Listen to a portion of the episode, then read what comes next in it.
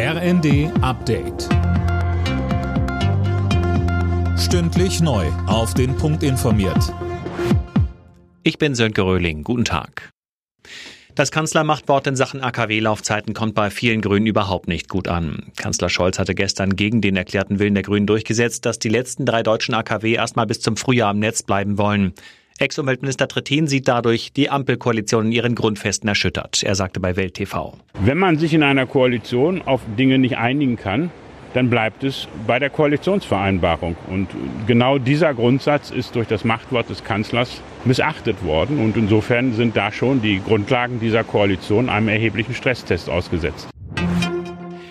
Die EU-Kommission stellt heute Maßnahmen vor, mit denen die hohen Strom- und Gaspreise schnell gesenkt werden sollen. Im Gespräch sind etwa gemeinsame Gaskäufe der Mitgliedsländer, um die Preise zu drücken. Auch neue Vorschläge zum Energiesparen werden erwartet.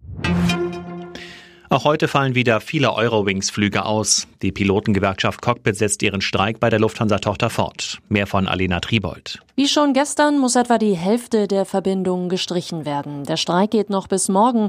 In dem Streit sind die Fronten verhärtet. Die Gewerkschaft fordert deutlich mehr freie Tage und eine geringere Wochenarbeitszeit für die Piloten. Die Airline will ihr Angebot allerdings nicht weiter verbessern und bezeichnet den Streik als unverantwortlich.